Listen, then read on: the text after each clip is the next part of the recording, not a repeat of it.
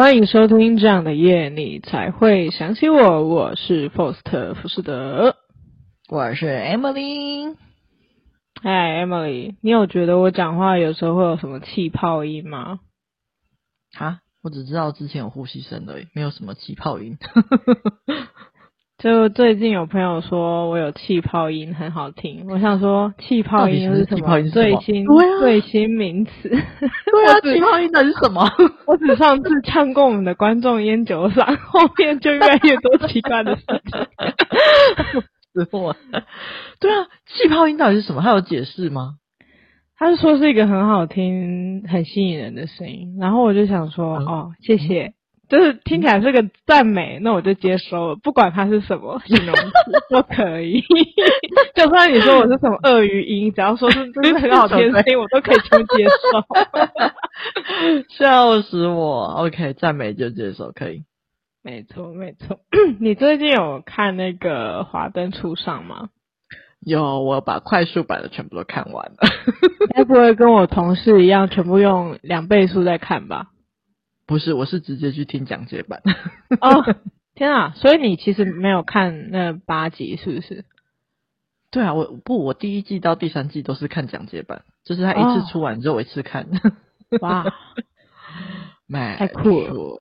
时间宝贵啊，不是 没有啦，很好。我之后应该会去再把它重新给补完，用两倍速吧，因为我觉得好像真的蛮好看的。对哦，因为我实在是很哎，不行，我不能说。那个杀手是谁？但是反正对，你不要害我们，反正就是我一开始就是完全不 不管剧情走向，就是很执着，硬要把另外一个不是杀手人定罪当杀手。然后后来发现杀手不是他，我就觉得编剧不行，笑死我！我好奇你觉得那个人是谁哦？天哪！可是不能聊，因为聊的也是不行哦，好痛苦哦！天哪！有想要知道的观众可以偷偷私信问浮士德。对，我好想，我等一下就会私信浮士德。欸、好的哦。那这周你有发生什么样的事情吗？啊，有，我觉得我进入了一个 Pod，哎，不对，我应该是前阵子，前阵子进入一个 Podcast 倦怠期。哦，不是说对我们 Podcast 的，是因为我以前就是啊，我好像从去年吧，去年还是前年开始很喜欢听 Podcast，就是我也是。几乎每天上班都要听，假日也要听的那种状态。可是前阵子不知道为什么，就是我就觉得好倦怠，我就是所有节目我都突然都很不想要听啊，就很痛苦。对，但是自己做 podcast 是觉得还还好啦。对，但是就是就听别人节目，就是不是说别人节目就是就是说让我觉得很无趣还是什么，就是你每次就是你再点开听，你还是会觉得很好听很好听，可是就是会有一种不太想点开的那种厌倦感，不知道为什么。我可以理解啊，真假？你可以理解吗？就跟我以前很爱健身，然后很爱跑步，然后但是就那一阵子过去，热情就没了，那种感觉大概是一样的。哦、等等等等，我我的热情还没有过去，我热情，我真要说，我热情又回来了。那这次就是我想要跟听众们就是介绍分享一下，就是我觉得说，哎，就是我就纵使在那种厌倦的状况下，我点开还是会觉得。很好听的 podcast 有哪些？然后就是很推荐说，我们听众朋友也可以去听听看。我觉得真的是，就是应该算是真的是很棒的。我觉得能够让我在厌倦的时候再听点开，还是很好听的节目。对，那第一个我想要介绍就是，哎，其实我我我我推荐的，我知道推荐的这几个节目都是在排行榜前面很很前面的。就是大家应该都蛮知道的。那如果还没有听的听众朋友，我很推荐可以去听听看。那第一个就是台湾通勤第一品牌，我非常喜欢他们。他们原本一开始是两个人的节目，就是李依晨跟张嘉文。那后来有增加一个那个何诶何敬明，对。那我觉得我非常喜欢，不管是他们两个人一起录的状态，还是三个人一起录的状态，我都很喜欢。然后我觉得每次在听他们就是聊一些话题的时候，我都会获得蛮多的东西。就是他明明就在讲一些笑话，可是你就可以从他们讲的过程中获得一些人生的体悟。我觉得这是蛮神奇的。那有时候就是他们在讲很好笑的事情，然后我还是会被感动到哭。我就觉得啊，这次是一个我觉得这是我非常喜欢的节目。我觉得很你被感动到哭吗？对，他们在讲笑话，或是在讲一些，就是对我被感动到哭诶，就是听三个男生在讲干话，被 感动到就是有点犯的，就是啊，天哪，就是有一种他们讲到了我的心声的那种感觉。嗯对，所以我很推这个节目。那除了这个以外，就是另外一个的话，我想要推那个，我想一下，我看一下啊，诶，挂啊，那个股癌，我想要先讲股癌，我们的那个 Apple Podcast 里面就是就是稳定第一名，几乎是稳定第一名啦。对，我非我最近很爱很爱这个节目，它是在我厌倦时期的时候，就是就是开启我新的一条大路，就是我从去年开始听的吧。那我觉得它。对我在股票的操作方面，就是就是他给了我很多很就是呃操作股票的观念，就是他不是报名牌的，就是他只是单纯在讲说他会怎么样比较保守，怎样比较安全。那我就觉得听他就是就是听他的那些就是小建议啊什么的，我觉得对我非常有帮助。如果是想要操作股票的新手的话，我很推荐这个节目，而且他还会讲干话。就是我这人比较是。很不太喜欢听太正经的节目，因为太正经我会分心，就是他必须要掺杂一些干话才能够吸引住我的目光。那这个节目就是干话很多，就我超爱，可是他又讲得很专业，很有逻辑，所以我非常推荐。如果喜欢就是想要接刚接触股票的新手，或是就是接触一阵子的，我觉得也可以去听听看，因为他也会讲很多就是股票的资讯，就是最新资讯，他都会帮你整理好，所以我也很推荐可以去听这个节目。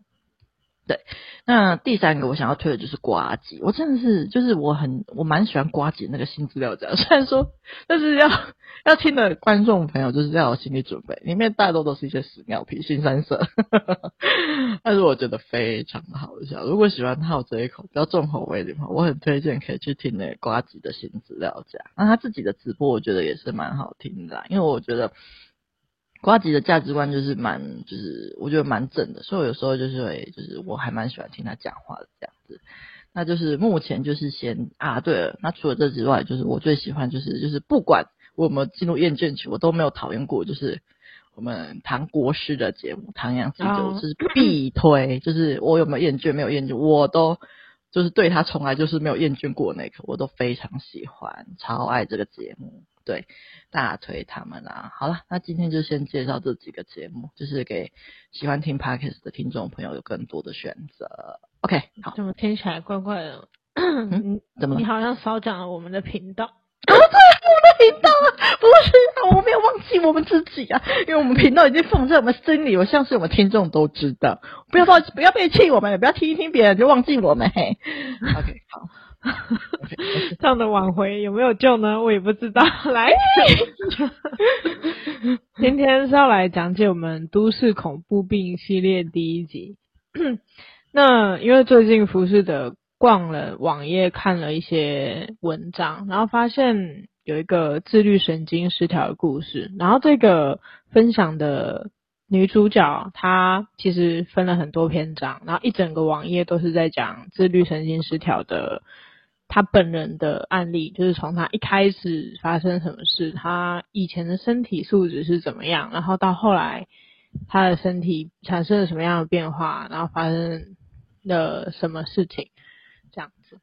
那我大概截取了一小段来分享给我们的观众朋友，然后我会把我自己带入他这个主人翁，但我不是他。希望听众朋友听得懂这段，就是我现在只是以他的当第一人称在讲他的故事，这样虽然没有很长，就是听一下。故事是这样的：这天答应了好姐妹陪她去办房子过户，早上十点左右搭上了火车，从英哥出发。上车没多久就觉得身体不太对劲。因为从小就有低血压、低血糖的问题，所以手上总是带着一杯含糖饮料，以备不时之需。只要一感觉不对，马上喝两口饮料就会舒缓了。但这次喝了很多口都没有发生作用，着实让我惊慌失措起来。怎么会没有用呢？症状在短短的几秒内持续的恶化，先是熟悉的头晕、全身无力。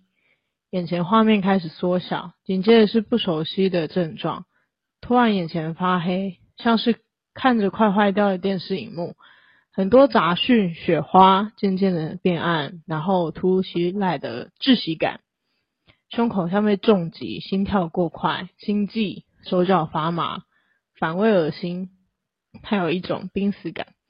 我不知道一般人会不会直接倒地，我知道我很小，很很想。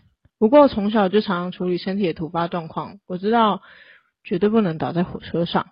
行进中的火车无法送医，若是错过下车，下一站又要耽误十几分钟。刚好火车到站，拼着最后一点力气冲下火车，一站上月台，迅速寻找站务人员，引起他注意后，就放心的往地上倒。福士的截取的这个故事就先分享到这边。那 Emily，你有没有听过自律神经失调啊？有，就是我觉得这种状况好像还蛮常在生活周遭听到，可是可能没有像这个故事中的这个呃主人翁这么的严重。就是因为我爸也有一点这情况，那他的话是因为工作压力非常大，所以有长期失眠的状况，那可能需要靠药物才能够入眠，甚至还有一点点忧郁症这样子，然后直到现在都还需要靠药物治疗。那这我觉得这算是离我身边最近的一个例子，就是我也是算是亲眼见证说，哎、欸，自律神经失调会有多么的折磨人这样子。嗯，Yes，那嗯，了解。其实自律神经失调会影响到身体很多地方，然后我先大概跟观众朋友分享一下它的症状大概有哪些，然后后续再跟观众朋友做分享。他可能会有经常性的头痛，然后失眠、胸闷、心悸、腹泻、胃食道逆流等等，从头到脚哪里哪里都不对劲，检查也找不出原因，吃药也没有改善。自愈神经失调其实它不是一个疾病的名称，更像是一整体的症候群。它会使身体至少八大系统受到影响，可以说是牵一发动全身啦。然后如果说你放着不管，就会像刚刚 Emily 讲的，会有忧郁症的情况。然后更甚者，还会有心律不整啊等等的并发症这样子。嗯嗯嗯。不过什么是自律神经呢？其实我为了这个还特地再去细查，神经系统控制我们身体的每一个器官，甚至是每一个细胞。然后它主要又分成了两个部分，一个是神经啦，神经系统分成两个部分，一个是中枢神经，一个是周边神经。中枢神经又包括脑神经、脊神经，然后脊是脊髓的脊。然后至于周边神经，则包括了体神经、自律神经。所以。自律神经是属于周边神经的一种，又称自主神经系统，这是不受意志控制时仍能独立自主运作的系统。各种脏器、血管、皮肤都受自律神经的支配。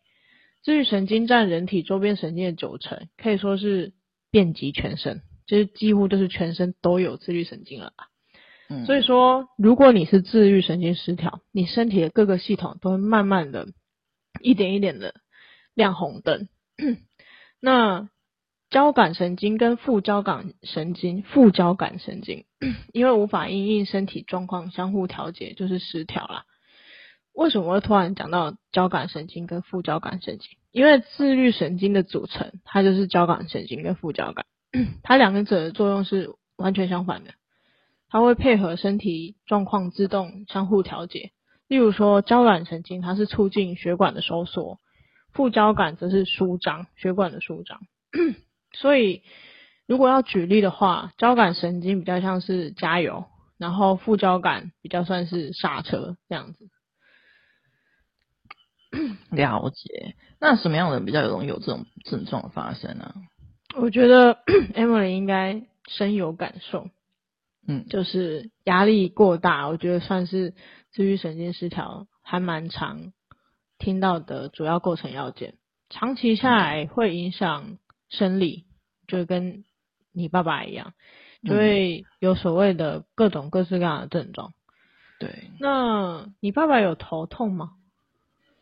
哎、欸，应该是比较少，他比较状况比较严重的其实是失眠。失眠吗？对，嗯，对，他会有一个状状症状是睡眠障碍。然后他严重，特别严重，这样子。肠胃道、手脚发麻、肌肉紧、手脚发抖，这些等等的，通通都有。嗯，自律神经其实掌管了我们全身上下刚刚提到的是八大系统嘛，但是我没有说八大系统是哪八大。嗯，它主要是神经系统、心血管系统、呼吸系统、消化系统、肌肉骨骼、泌尿、生殖跟皮肤。那就会有所谓的神经，就是头晕啊、手脚发麻啊，然后颤抖、注意力不集中。所以如果你发现你爸常常跟你讲一讲就是谎神的话，我觉得你也可以 体谅一下他这样。然后会有睡眠障碍，然后也有可能严重一点会有情绪障碍。嗯，那如果是心血管的话，就比较容易理解，就是可能心脏啊、心跳，然后血压。可能会有高血压，也有可能会有低血压，然后或者是心血管周边手脚的血管，也可能会出现问题。那呼吸系统的话，就是胸闷、呼吸困难这样子。那也有可能会有长期咳嗽的现象，这些都是一个观察的重点。那消化系统的话，就是会消化的变慢，然后食欲变得很差。嗯，然后肌肉骨骼就是刚刚提到的肌肉紧绷、肩颈酸痛。那泌尿系统的话，可能会有两种，一种就是你上厕所很困难，另外一种反而就是一直去上厕所，嗯，这样子。然后 生殖系统的话，也有可能会有性功能上的障碍。那皮肤的话，有可能会皮肤发痒、盗汗、皮肤干燥这样子。嗯对，那听了这么多这种这个资讯，就是我想听众朋友应该跟我一样，就是蛮想知道要怎么去治疗跟改善的。那诶，因为就是我身边有我爸这个案例，所以我想说，我先分享一下好了。就是我觉得，呃，要怎么讲呢？就是说，因为。啊、很多就是自愈神经失调，其实压力是一个蛮重要的关键点。那我觉得说，除了找直接找医疗体系里面的精神科啊、神经内科之外，我觉得找智商师也是一个蛮好的办法的。因为吃药虽然说可以很快速、直接的，就是去影响身体的状况，可是我觉得心灵的压力那些部分也是需要被照顾的。因为压力没有被解决的话，我觉得只靠药物去控制是不够的。那我觉得智商就是一个蛮好的管道，就是。多一个人陪你一起去面对，让你的痛苦啊，跟你的压力可以去抒发出来。就是你一平常可能不太敢跟其他人讲话，你可以试着跟智商师讲讲看。而且他就是有签保密条款，你的就是你的那些担忧啊、害怕，其实不会被就是透露出去，就是只有你们两个会知道而已。然后智商师也会跟你一起去找出问题啊，然后陪你去去想办法解决。不过，虽然说它是没有健保的，一次可能就是要两千左右，但是其实现在政府也有提供一些免费的智商的帮助，所以我觉得可以参考看看，就是吃药部分，然后再加上智商，就是双管齐下的帮助自己。那会推荐智商师，其实是因为说我自己也接受过智商师很多的帮助，所以我才会就是蛮推荐的啊。不过有一个小提醒，就是因为每一个智商师的智商方法都不太一样，所以不。呃，可能不一定就是每个智商师你遇到的第一个可能不一定就会马上适合你，也有可能会遇到频率不太合的智商师。我觉得这都是正常状态的。我有时候我之前有遇过说，呃，好像聊得不太来的智商师。那如果你聊几次下来觉得不适合的话，我觉得你也可以试着选择再跟别的智商师聊聊看，就是不要太快放弃，因为有可能只是刚好是那种呃智商师的风格刚好不适合你而已。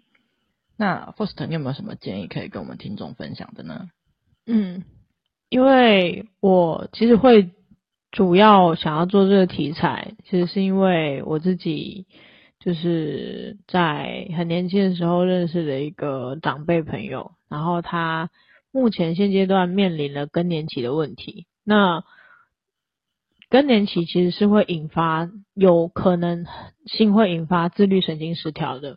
那他在这段期间暴瘦十几公斤吧，然后 整个人头发都白掉了，我觉得非常非常的讶异吧，因为他是一个，就是从我学生时期一一路到长大，他一直给我心灵上很大的支援，然后他是一个非常乐观的人，很多时候我都觉得就是可能。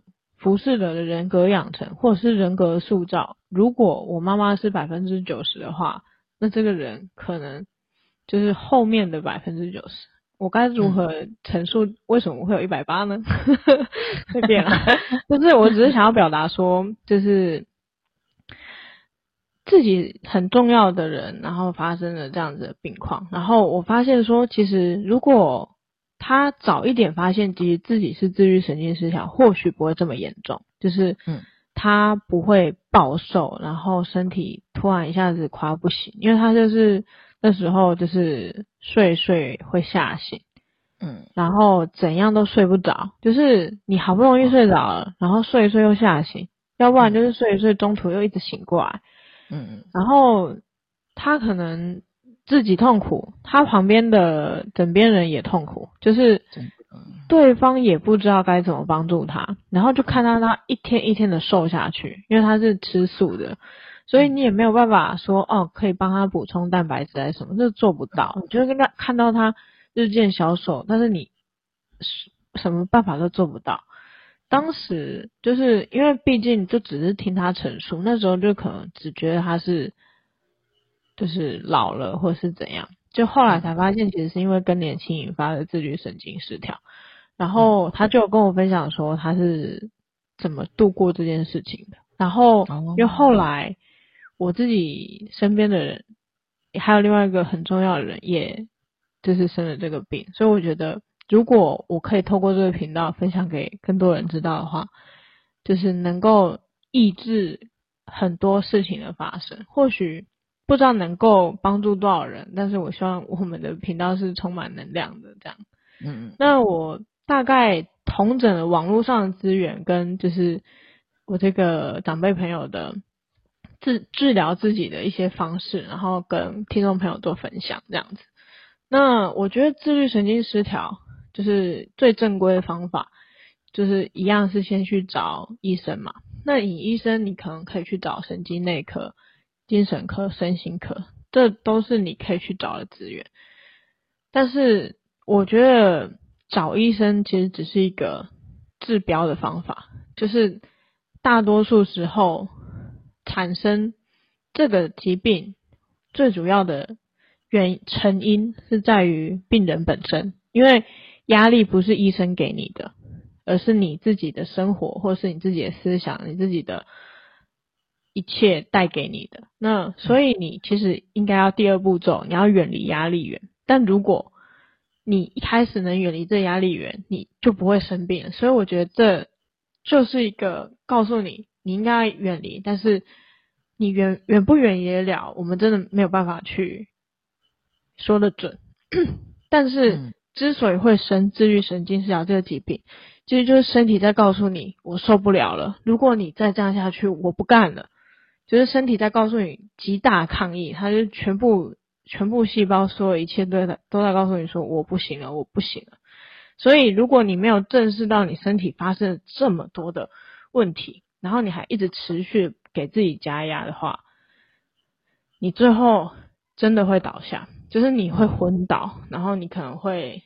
心悸到就是死掉，我不知道这样讲会不会让听众朋友觉得说你会不会太荒谬了？但是，嗯，如果你查自律神经失调空格，然后猝死，我觉得你可以查到相当多的资讯。这就是为什么我如此重视这件事情，因为如果我重视的人，就是因为这件事情，就我认为其实是可以解决的事情，然后死掉的话，我觉得我接受不了。对，嗯，那。第三件事情还蛮重要的，就是要晒太阳，晒太阳才能够帮助吸收吗？我我有点忘记这个原因，但是要晒太阳。然后、嗯、那个朋友朋友长辈朋友，他是跟我分享说，冥想就是对他很有帮助。嗯嗯嗯，就是你可以静下心来，给自己每天可能十分钟也好。就是什么都不想，然后把压力释放掉。嗯，然后他还有提供第五个方法是运动，就是每天不管你运动多少时间，你即使只是去散步二十分钟也好，就每天固定的去运动，因为运动会让你的交感神经跟副交感神经达到平衡，这是他跟我分享的。然后我自己本身是比较相信营养，就是因为。嗯，我自己家人有一些 例子是说，看医生看了很久都没有康复，但是透过营养的摄取补充，然后最后反而获得健康的例子。所以，嗯，我自己非常的在意这件事情。然后营养方面的话，你要补充镁，就是一个金字旁那个美丽的美，嗯，然后钙，然后维他命 B 群，我是讲比较大宗、比较容易买到的啦。然后色氨酸，然后 Omega 三就是鱼油，然后鱼油的摄取可能你们就可以 Google 一下，鱼油是哪些厂牌比较无污染，然后比较靠得住的，因为我不能做什么。厂牌的推荐这样，然后维他命 C 跟维他命 D，然后这是我查到的，但是我自己还会再补充一个卵磷脂吧，然后我自己也还蛮相信蛋白质应该算是需要摄取，因为像是蛋白质它是一个就是肌肉的可以让你肌肉酸痛还是什么去维持不会让你肌肉酸痛的一个。物质，然后卵磷脂的原因是因为我去查过，诶、欸，我不知道你知道卵磷脂是什么吗？完全不知道。对，因为其实我在查这这个疾病以前，我完全不知道卵磷脂是什么东西。我是真的一路查资讯下去，我才发现说卵磷脂其实它是一个 细胞膜的长成的一个重要的元素，然后它其实讲白话文。就是它就是蛋黄里面的一个抽取出来一个很精华的元素了，哦，对，所以直接吃蛋也可以吗？是可以，这但是就很直白的，如果你要吃蛋的话，你要吃几颗？那但是你卵磷脂可能只要吃那么一点点，就是这样。了。对，然后你之所以生病，然后你可能需要补充的量就比别人大，那你怎么可能用吃的去吃到这些量？就是做不到啊。嗯、那我啦，如果今天是我要就是治疗自律神经失调的话，嗯，我可能会衡量，因为我不可能吃这么多营养素，嗯嗯，我可能会卵磷脂、蛋白质、鱼油，然后维他命一定要吃这几个，这四个元素，我觉得我一定不会放过。然后如果可以的话，就是再补充维他命 C 跟钙，嗯，这样子。希望就是每个。听众朋友，如果发现自己有一点点自律神经失调，或者是自己已经很严重的自律神经失调，不要只看医生，就是也要做后续的这些关怀自己的动作，嗯嗯，然后跟营养的补充，我觉得晒太阳跟运动非常的重要，然后分享给各位听众朋友，希望。